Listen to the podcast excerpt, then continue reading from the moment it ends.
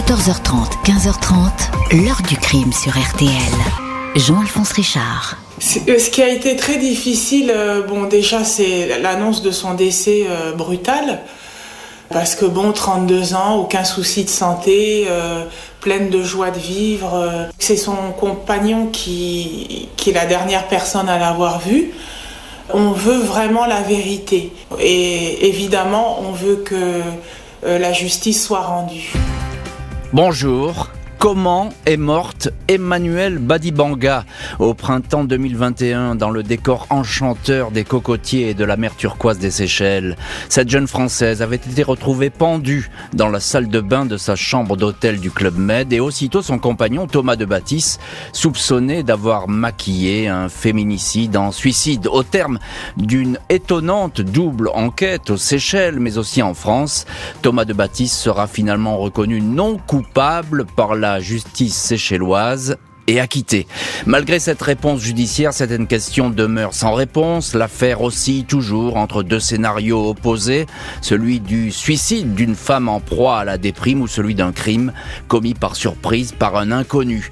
C'est ce jeu de pistes sur des plages de sable blanc que je vais vous raconter aujourd'hui. Comment un homme amoureux s'est-il retrouvé dans la peau du suspect numéro 1 Pourquoi cette intrigue ne s'est-elle jamais réellement dénouée? L'affaire pourrait-elle rebondir? Questions que nous allons poser aujourd'hui à nos invités, acteurs et témoins de cette histoire. 14h30, 15h30. L'heure du crime sur RTL. Au programme aujourd'hui de l'heure du crime, la mort mystérieuse d'Emmanuel Badibanga aux Seychelles au printemps 2021. Cette jeune Française qui travaille sur la côte d'Azur était partie pour un séjour de rêve avec son compagnon. On va la retrouver sans vie. Ce 27 avril 2021, peu après 19h30, Thomas Debattis quitte le restaurant du tout nouveau village de luxe du Club Med sur l'île privée de Sainte-Anne aux Seychelles pour rejoindre la suite qu'il occupe avec sa compagne, Emmanuel Badibanga, 32 ans. Le couple a débarqué dans cet écrin de sable blanc et de végétation luxuriante il y a une semaine, le 21 avril. Thomas Debattis, 35 ans, est un graffeur niçois qui s'est déjà taillé une petite réputation sous son nom d'artiste, Autom. Il a travaillé à plusieurs reprises sur des peintures urbaines pour la ville de Nice. Autom a été invité par le Club Med pour peindre une fresque pour la soirée d'inauguration. Emmanuel l'a suivi. Le jeune homme se dirige vers l'un des pavillons tournés vers la plage et les cocotiers, la petite suite 2027 qu'il occupe avec Emmanuel. Il l'appelle, mais ne reçoit aucun écho. La chambre dans laquelle trône un immense lit est vide. Personne non plus sur la terrasse couverte qui regarde vers l'océan. Thomas pousse les portes coulissantes de la salle de bain. Il aperçoit aussitôt Emmanuel, pendu par le cou à la croche serviette. Il se précipite, la dépose sur le carrelage et se met à hurler. Un coach sportif du club accourt. Il dira avoir vu la jeune femme gisant sur le sol, un foulard noir à ses côtés. Il est 19h45. Emmanuel Badibanga est morte. Un suicide, très probablement. Dans la soirée, la police judiciaire de Victoria, à 15 minutes de bateau de l'île Sainte-Anne, est sur place. Premières auditions et transport du corps à la morgue de l'archipel pour l'autopsie. Thomas de Baptiste s'est effondré. Il a appelé sa famille et celle d'Emmanuel pour leur annoncer la tragédie. Il est incapable de dire ce qui s'est vraiment passé. Les autorités lui demandent de rester à Sainte-Anne le temps nécessaire pour boucler les formalités. La famille d'Emmanuel ne comprend pas pourquoi elle se serait suicidée. Cette jeune femme fourmillait de projets et n'avait rien de dépressif selon ses proches. Celle-ci, née à Fréjus d'une mère française et d'un père congolais, un médecin, a dirigé une salle d'exposition sur le port de Nice, la passerelle. C'est là, le 11 janvier 2020, qu'elle a fait la connaissance du street artiste Automne Thomas de Baptiste. Dès lors, ils ne se sont plus quittés. Aux Seychelles, deux jours avant sa mort, Emmanuel a publié sur sa messagerie Instagram une photo d'elle avec Thomas, manifestement amoureuse. Sur l'île Sainte-Anne, Thomas de Baptiste attend l'autorisation de pouvoir rentrer en France. Aucune nouvelle des autorités pendant huit jours jusqu'à ce que le 5 mai, un policier débarque et lui demande de le suivre jusqu'au commissariat de Victoria. Sur place, le ton est tout de suite donné. Il est accusé d'avoir tué sa compagne. On cherche à le faire avouer. Le français dément quatre heures plus tard. Il est incarcéré.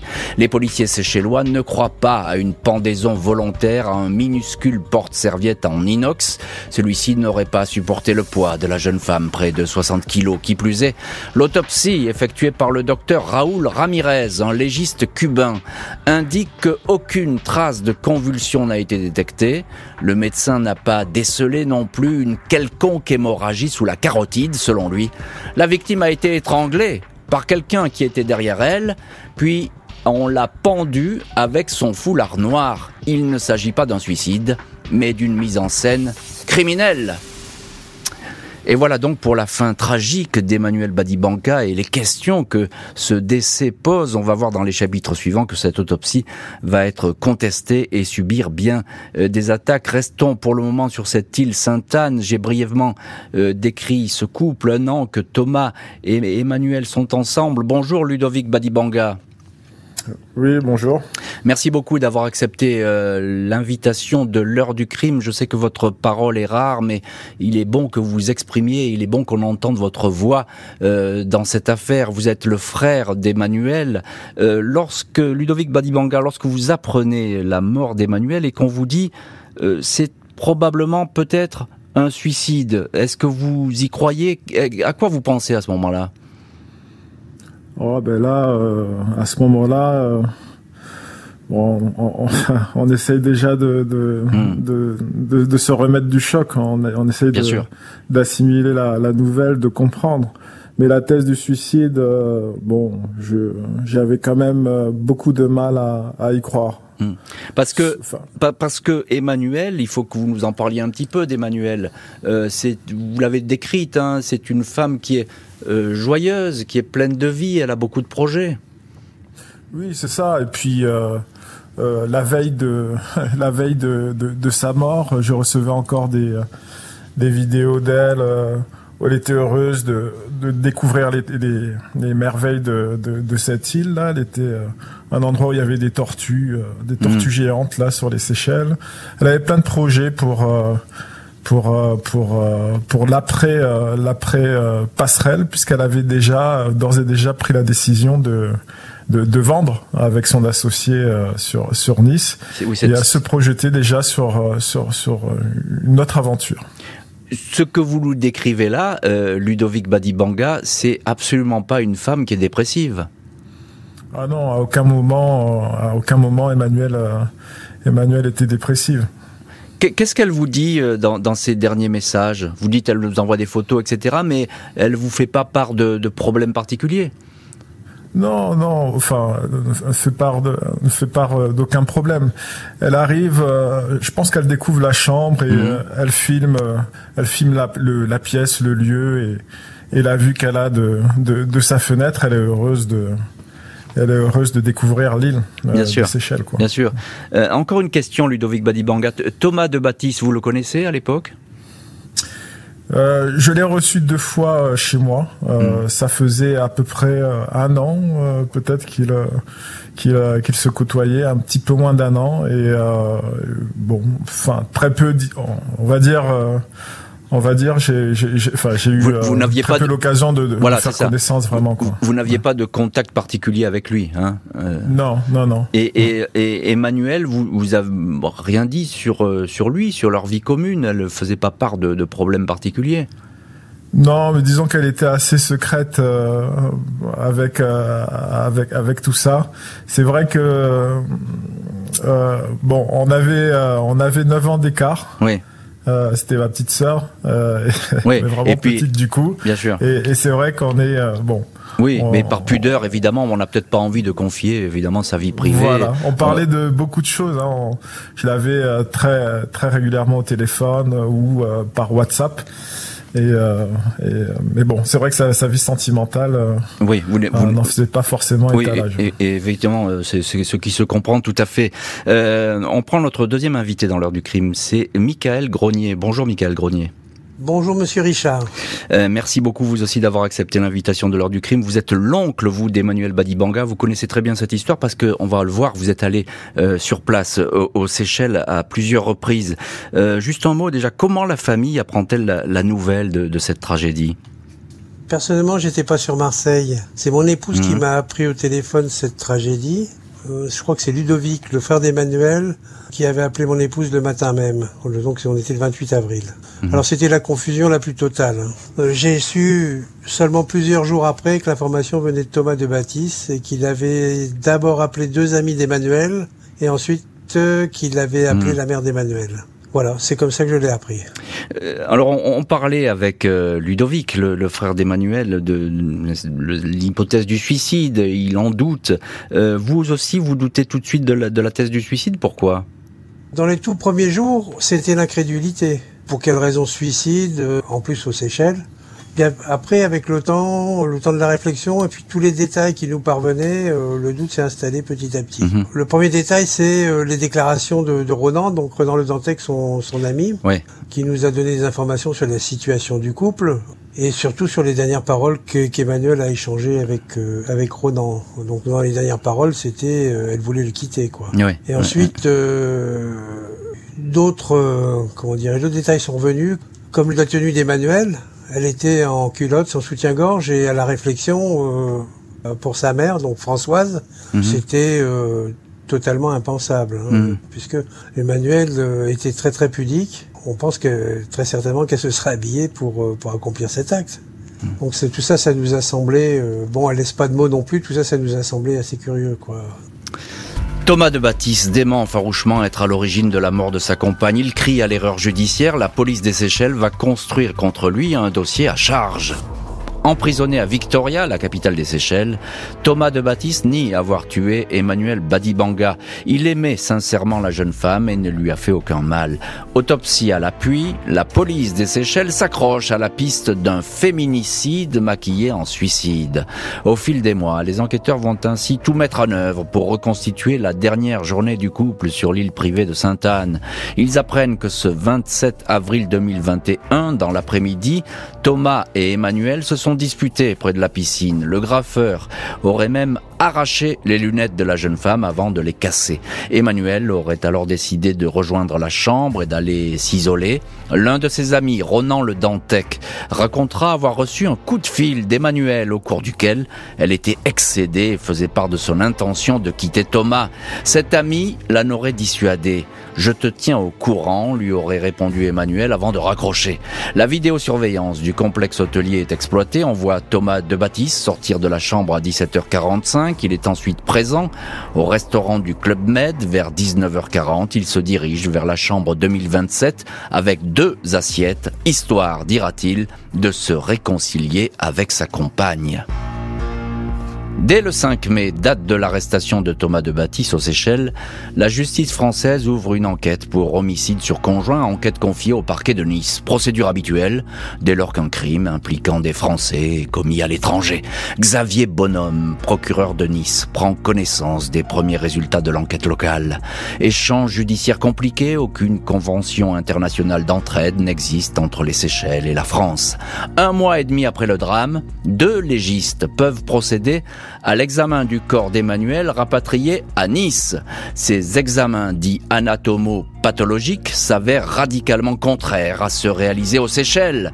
Selon les médecins français, la victime ne porte pas de traces de violence sexuelle comme l'avait établi le docteur Ramirez. L'examen des os du cou ainsi que l'oxygénation des organes indiquent qu'il n'y a pas eu strangulation mais bel et bien pendaison. Le crime est exclu côté français, le suicide privilégié, même si le procureur reste prudent. On ne retrouve pas un certain nombre d'éléments qui ont été actés aux Seychelles, les traces sur le cou ne peuvent ni infirmer ni confirmer une strangulation. 26 octobre 2021, la justice française demande aux autorités des Seychelles de pouvoir envoyer dans l'archipel une équipe composée d'un magistrat du parquet de Nice et un enquêteur de la PJ. Mais cette demande reste lettre morte. Thomas de Baptiste, lui, continue à se morfondre dans une cellule de Victoria. Entre le 8 juin et le 8 novembre, il comparaît quatre fois devant le tribunal pour la préparation d'un procès. Il a toujours nié les faits.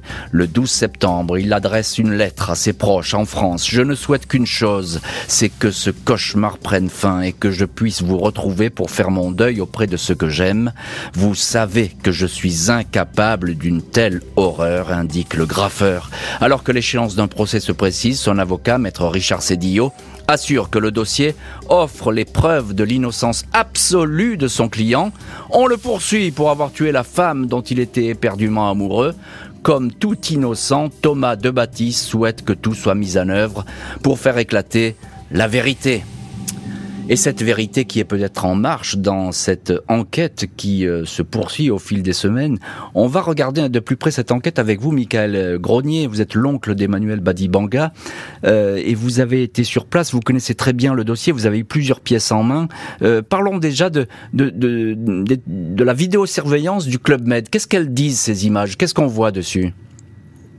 Les vidéosurveillances ne donnent absolument rien. Mhm. On voit euh, effectivement euh, des gens se déplacer euh, sur la caméra, on voit Thomas de Baptiste, on voit Emmanuel, on voit un dénommé Mustapha, on voit tout ça à la télé, c'est très précis, c'est à la seconde près, mais il y a des endroits où les caméras ne filment pas, mhm. et un policier en repérage sur l'île a noté que plusieurs passages menant la chambre où ils étaient ne sont pas sous n'étaient pas sous surveillance quoi. Hmm. Exactement pareil pour les enregistrements de la porte d'entrée de la chambre. Ces enregistrements permettent de savoir qui entre dans la chambre, mais pas qui en sort. Hmm. Et la porte de la véranda par où est sorti Thomas de Baptiste euh, à 18h50 euh, lorsqu'il a été vu par le gardien, elle, elle n'est pas du tout monitorée. Donc il n'y a pas d'enregistrement d'entrée et de sortie par la porte de la véranda, qui hmm. a l'air d'être utilisée assez, assez, assez souvent. Alors de ce côté-là, effectivement, c'est plutôt l'impasse, pour on dire. Euh, vous l'avez évoqué tout à l'heure, et je l'ai dit dans mon récit, il y a le témoignage qui est important dans ce dossier c'est le témoignage de Ronan Le Dantec, euh, qui connaît bien le couple. Il a eu au téléphone euh, Emmanuel euh, juste après cette, cette fameuse dispute.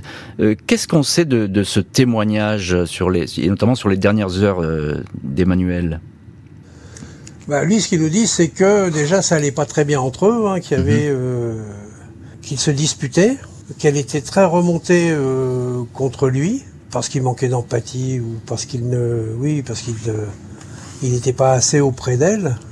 Ensuite, qu'il avait eu une réaction assez violente dans la dans l'après-midi, en lui arrachant ses lunettes et en les mmh. broyant devant elle. Donc euh, non, ça, il nous explique que ça, ça se passait pas bien entre eux et que, euh, si je me souviens bien, les, les dernières paroles, c'était je vais le quitter et que donc Ronan Le Dantec lui dit ne fais pas ça, lui demande de ne pas euh, lui dire tout de suite qu'elle va quitter Thomas de Baptiste, mais d'attendre un peu quelques jours qu'elle soit rentrée euh, en France. Euh, Ludovic Badibanga, vous êtes le, frère d'Emmanuel. Euh, est-ce que vous avez été surpris à l'époque par l'inculpation ou la mise en examen, comme on voudra, de, du compagnon de votre sœur? Surpris, oui, oui, oui et non. Disons que très rapidement, au fil des, au fil des jours, il y a certaines, euh, certaines incohérences qui commençaient à, à, prendre corps, on va dire, mhm. euh, dans son récit, euh, Monsieur de Baptiste.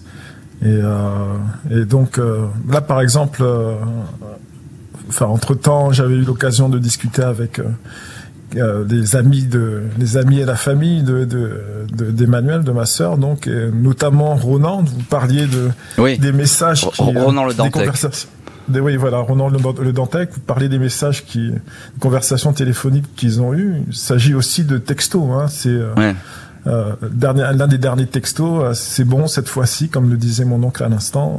C'est bon cette fois-ci, je le quitte et, et quelques minutes après, euh, elle était morte, quoi. Oui.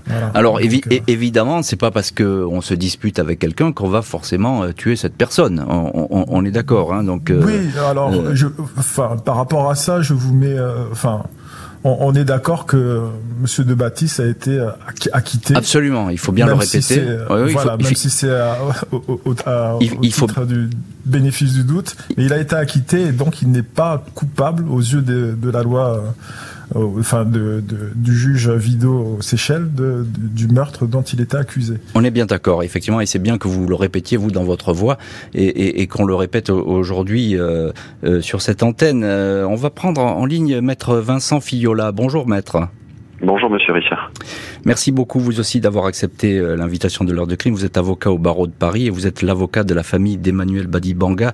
Euh, votre concours nous est précieux aujourd'hui parce qu'on va essayer de voir juridiquement un petit peu où on en est dans cette affaire. C'est un peu compliqué. On est entre deux pays et entre deux autopsies, je pourrais dire. Qu'est-ce que qu'est-ce que vous pensez Que peut-on penser de justement de cette contradiction euh, flagrante entre les autopsies?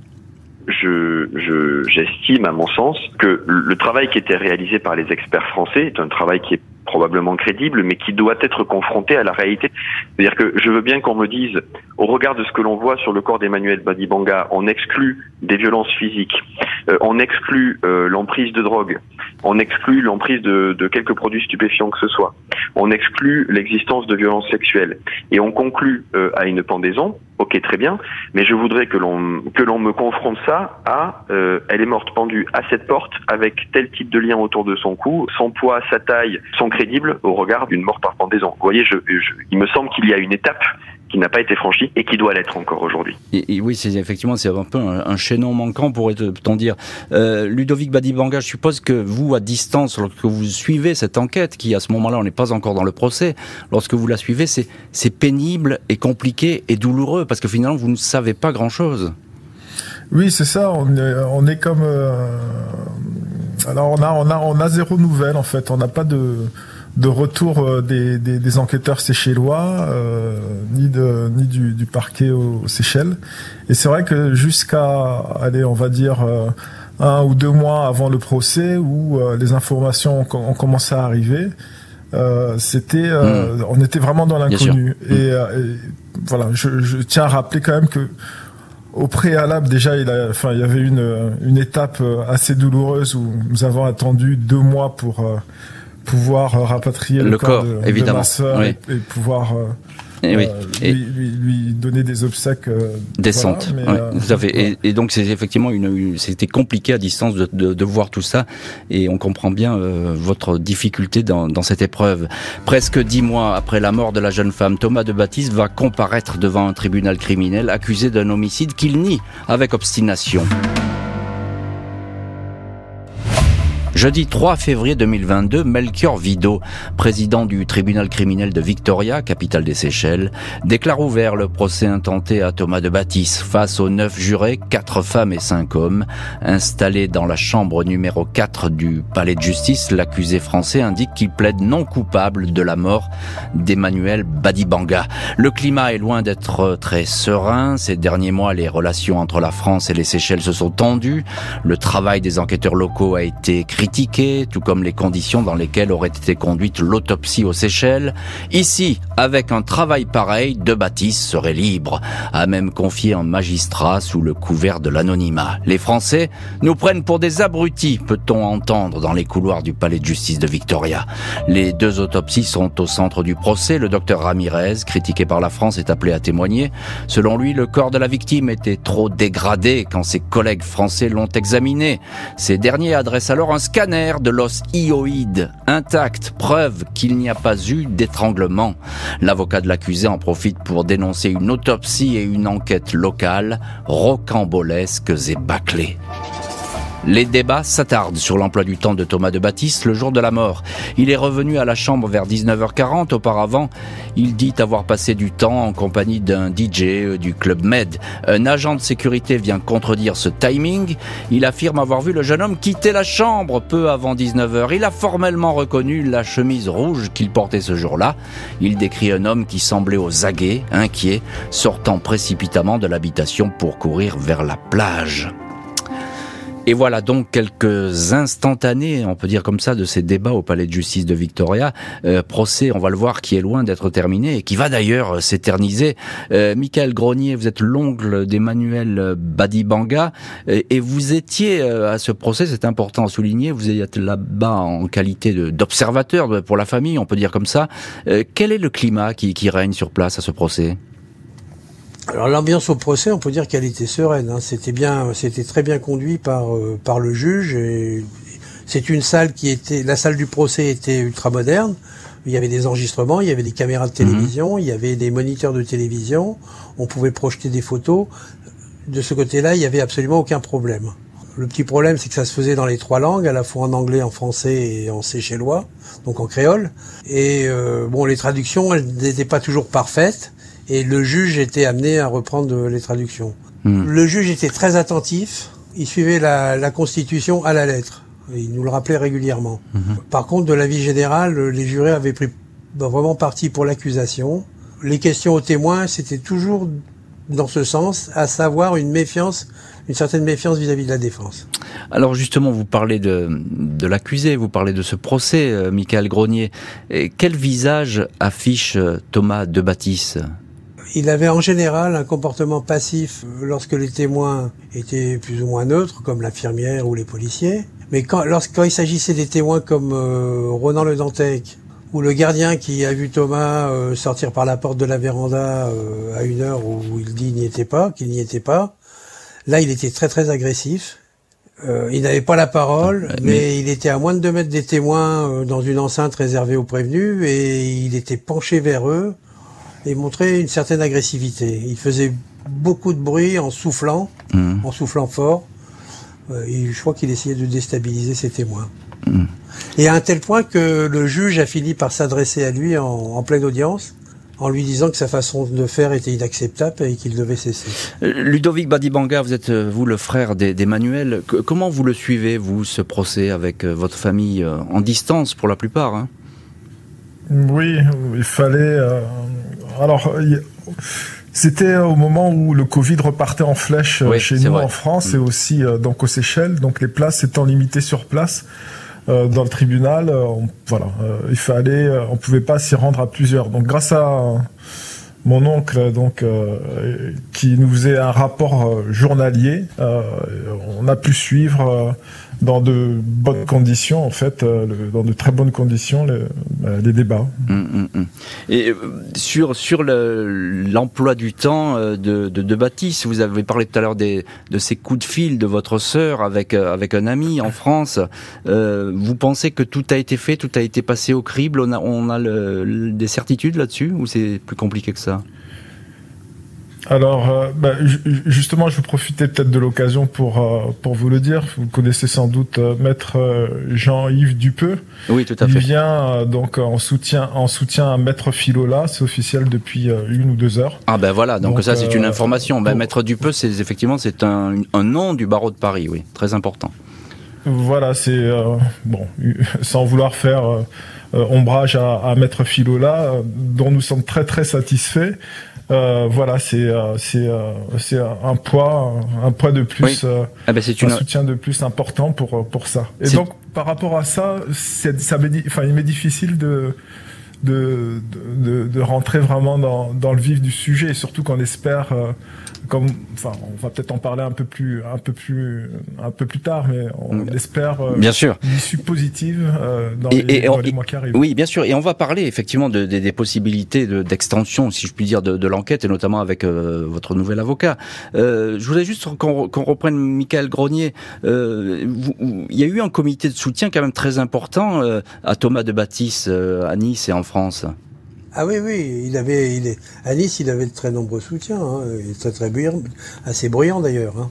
Par contre, au procès, absolument aucun. Hein. Ah bon Si ce Ouais. n'est euh, sa mère et son beau-père qui étaient euh, présents euh, à l'audience, quoi. Ouais. Et le soutien, il était surtout pour la défunte. Vous savez, j'ai passé deux mois aux Seychelles, j'ai eu beaucoup de contacts avec la population, avec le personnel de la Cour suprême, ainsi et les, et les journalistes locaux. Hein. Tout le monde parlait de ça. Ça penchait sérieusement du côté du féminicide.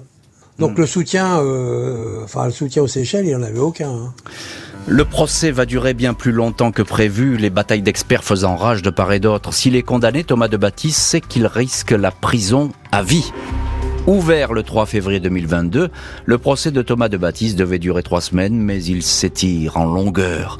À la mi-mars, le tribunal et les jurés se déplacent jusque sur l'île de Sainte-Anne pour visiter les lieux où est décédé Emmanuel Badibanga. Dans la chambre 2027, une jurée tente de reproduire le geste suicidaire de la jeune femme en se pendant sous le porte-serviette de la salle de bain. Mais la mission est impossible. Cette reconstitution tardive n'a pas vraiment, toutefois, de valeur légale. Le 11 mars, Thomas de Baptiste est invité à témoigner. Il va le faire pendant toute la journée. Il présente Emmanuel comme une jeune femme qui connaissait des difficultés financières. Elle n'avait plus d'emploi à Nice, dit-il. Le matin du 27 avril 2021, elle lui aurait avoué un secret qu'elle gardait depuis toujours. Un viol par deux amis de la famille alors qu'elle était enfant. La mère et le beau-père de Thomas de Baptiste sont présents au procès. Ils le soutiennent. Nous ne rentrerons pas en France sans lui, disent-ils. La sœur d'Emmanuel, Magali, a également fait le déplacement. Elle est convaincue de la culpabilité de l'accusé. Un crime d'ego, dira-t-elle, commis par un homme qui avait peur d'être quitté. Vendredi 15 avril à l'aube, après plus de deux mois d'audience, Thomas de Baptiste s'est acquitté c'est la fin de l'humiliation, confie-t-il, à la sortie du palais de justice. Et on retrouve dans cette heure du crime Michael Grenier, l'oncle d'Emmanuel Badibanga. Alors il sera difficile de savoir ce qui a pu emporter la conviction des, jurés euh, dans cette affaire. Euh, déjà, qu'est-ce que vous, y êtes vous à ce procès, vous y assistez? Qu'est-ce qu'on peut retenir de la très longue déclaration de Thomas de Baptiste euh, à la barre? D'une façon générale, rien. C'était un texte qui était préparé, qu'il lisait. Donc il a versé une petite larme à un moment il parlait en français, hein, il parlait pas en mhm. anglais, il a demandé à faire sa déclaration en français. À un moment donné, il s'est mis à pleurer parce que euh, c'était le moment où il l'a retrouvé pendu.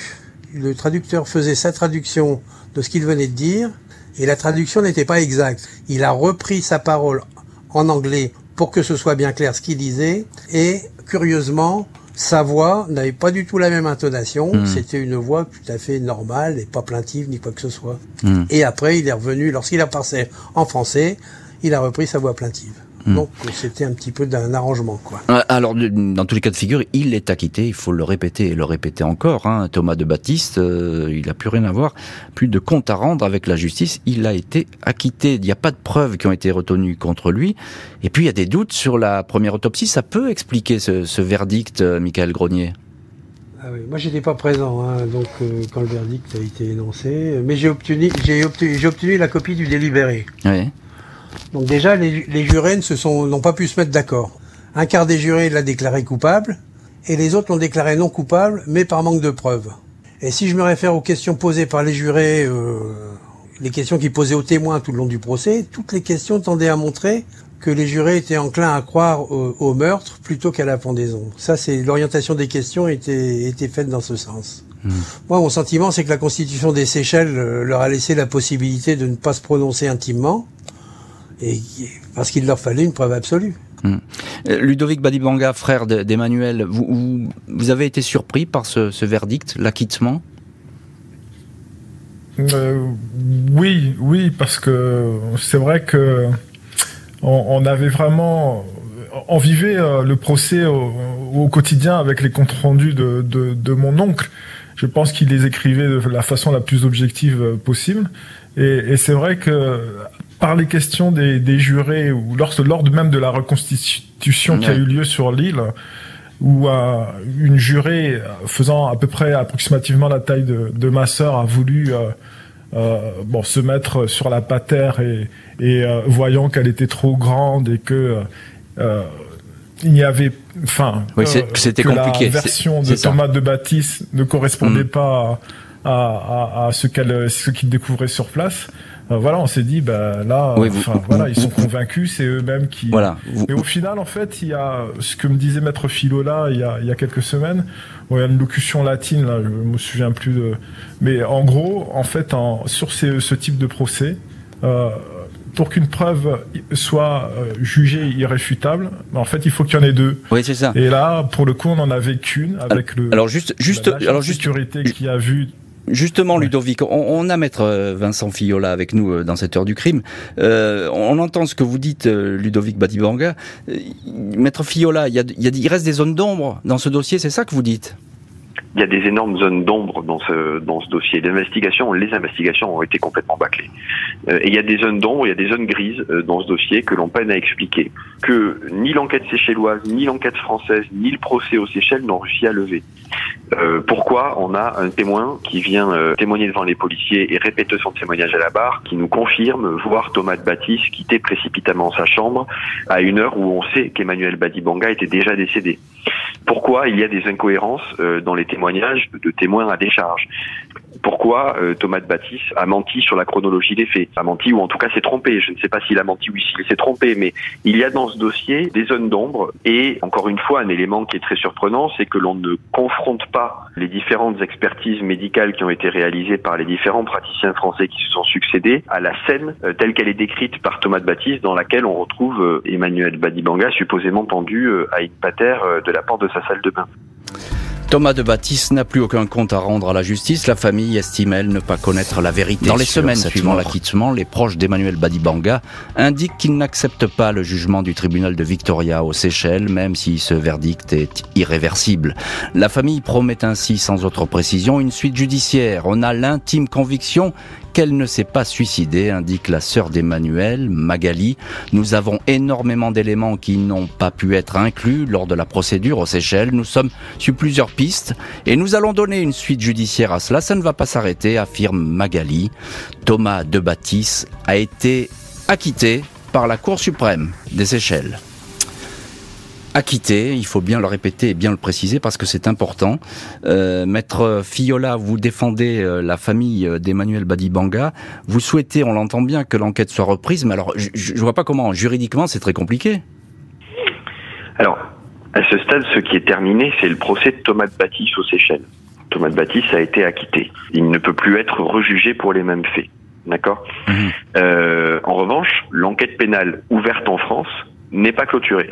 Le parquet de Nice a annoncé son intention de poursuivre cette enquête. Pourquoi mhm. Parce qu'à ce stade, si la culpabilité de Thomas de Baptiste a été euh, pour l'heure écartée, les circonstances de la mort d'Emmanuel Badibanga ne sont pas encore élucidées. Le parquet de Nice ne peut pas encore annoncer, euh, ne peut pas encore dire à la famille d'Emmanuel Badibanga, votre fille est morte dans ces circonstances. Hmm. Et tant qu'on ne peut pas apporter une réponse à cette question, alors l'enquête pénale doit se poursuivre. Euh, notamment pour que soient réalisées, je vous l'ai dit tout à l'heure, des investigations hmm. scientifiques complémentaires. Euh, et notamment la confrontation entre les conclusions des différents praticiens qui se sont succédés euh, avec la réalité et les circonstances de la scène dans laquelle euh, Emmanuel Badibanga euh, est, est, retrouvé. Oui, alors d'accord, mais ça veut dire, maître, que Thomas de Baptiste, jugé non coupable, répétons-le, ne peut plus être rattrapé. À, à ce jour, il est acquitté et sa décision d'acquittement a autorité de la force jugée. Euh, il ne peut pas être rejugé pour les mêmes faits. Euh, Thomas de Baptiste, aujourd'hui, a été déclaré innocent et son innocence, euh, au bénéfice du doute, est définitive, est définitivement jugée. les seules possibilités qu'il se retrouve à nouveau confronté à la justice, ce serait que surviennent des éléments nouveaux qui n'auraient pas été soumis à, à, la cour criminelle séchelloise et qui pourraient permettre la réouverture d'un procès à son encontre. Il peut également être visé par des procédures civiles qui pourraient être intentées par la famille d'Emmanuel Badibanga mmh. euh, pour faire valoir un préjudice dont on estimerait qu'il serait euh, euh, à l'origine. encore une question, maître Fiola. selon vous, la justice séchelloise n'a pas établi, c'est ce que vous nous dites d'ailleurs, hein, n'a pas établi clairement les causes de la mort on est incapable aujourd'hui à ce stade de tirer une vérité judiciaire de cette affaire. Donc ce que l'on sait, c'est que judiciairement Thomas de Baptiste est définitivement acquitté, mais euh, on ne peut pas dans le même temps euh, définitivement conclure qu'Emmanuel Badibanga s'est pendu. Ludovic Badibanga, vous êtes le frère d'Emmanuel et vous êtes euh, notre invité dans cette heure du crime depuis le début de cette émission. il faut absolument que l'enquête se poursuive selon vous? Ah oui, évidemment, parce que on n'a pas de réponse là. On n'a pas de réponse et nous, en fait, on cherche pas à, ce que euh, M. de Baptiste soit condamné. Hein. Hmm. Ce qu'on veut, c'est la vérité. Mais il est vrai que cette vérité, euh, bah, elle, euh, elle, tend. Enfin, nous, on a notre intime conviction sur euh, sur ce qui s'est passé. Mais voilà, ce que ce qu'on voudrait, c'est qu'officiellement on nous dise, comme le disait Maître Philola à l'instant, bah, voilà, il s'est passé ça. Hmm. Votre sœur, votre votre fille, votre cousine, votre nièce, votre amie est morte de telle façon. Il faut, selon vous, d'autres expertises, de, euh, des, des, confrontations, etc. Hein c'est ce que vous demandez aujourd'hui, et ce que vous allez sûrement demander à la justice avec votre nouvel avocat. C'est ça, avec. Euh, alors, euh, entendons-nous bien, maître. Euh, bien sûr, bien sûr, ils sont, ils vont travailler ensemble, évidemment, évidemment, évidemment. Ils vont travailler ensemble. Mais oui, donc au final, celui qui, celui qui a les choses en main, et peut-être que nous allons pouvoir aussi l'y aider en lui apportant les éléments que nous avons mmh. et et, voilà. tout ce qu'on a déjà pu avoir jusqu'à présent et tout ce qu'on pourra récolter d'ici là. Mais, mais voilà, c'est le procureur qui décidera des, des suites, des suites à donner. Mais en tout cas, on a bon espoir parce que, parce que vraiment, vraiment, il y a, y, a, y a des choses qui, mm il y a des choses qui n'ont pas qui n'ont pas été euh, on va dire utilisées et, une enquête euh, et qui n'est pas terminée. Pas dit le mot ouais. maître philo là mais par moment qui a été bâclé sur place quoi. Oui, il a, il a, on a bien compris qu'il n'en pensait pas moins. Euh, encore un dernier mot Ludovic Badibanga, on arrive au bout de cette émission. Euh, quel souvenir vous avez d'Emmanuel quel, quel portrait aujourd'hui comme ça on peut en dresser ce combat vous le poursuivez pour elle? Oui, on le poursuit pour elle. Alors, enfin, moi, étant son frère, ce serait idiot de choisir euh, un souvenir en particulier, puisqu'on a tellement vécu de choses euh, ensemble. Hein. je vous rappelle, enfin, vous le savez pas, on l'a pas dit ici, mais on vient de, on a vécu à Kinshasa pendant pendant plusieurs années. On est arrivé ici euh, lorsque c'était compliqué à Kinshasa, dans l'ex-Zaïre, donc au Congo. Et on a tellement de souvenirs à, à, à, évoquer. Mais moi, par contre, ce que là où je me pose des questions, si vous voulez, c'est c'est euh, ma sœur a œuvré pour essayer de faire vivre la culture dans la ville de Nice. Et à ce jour, à ce jour, hein, ça fait plus d'un an qu'elle est décédée, on n'a pas eu un seul coup de fil, un seul message. Eh bien, le, eh bien, le, eh, eh, bien, le message est passé, Ludovic Badibanga. Merci à vous, merci à Michael Grenier et Maître Fiola d'avoir été les invités de l'heure du crime. Merci à l'équipe de l'émission, Justine Vignot, Marie Bossard, Boris Pirédu. L'heure du crime, présenté par Jean-Alphonse Richard sur RTL.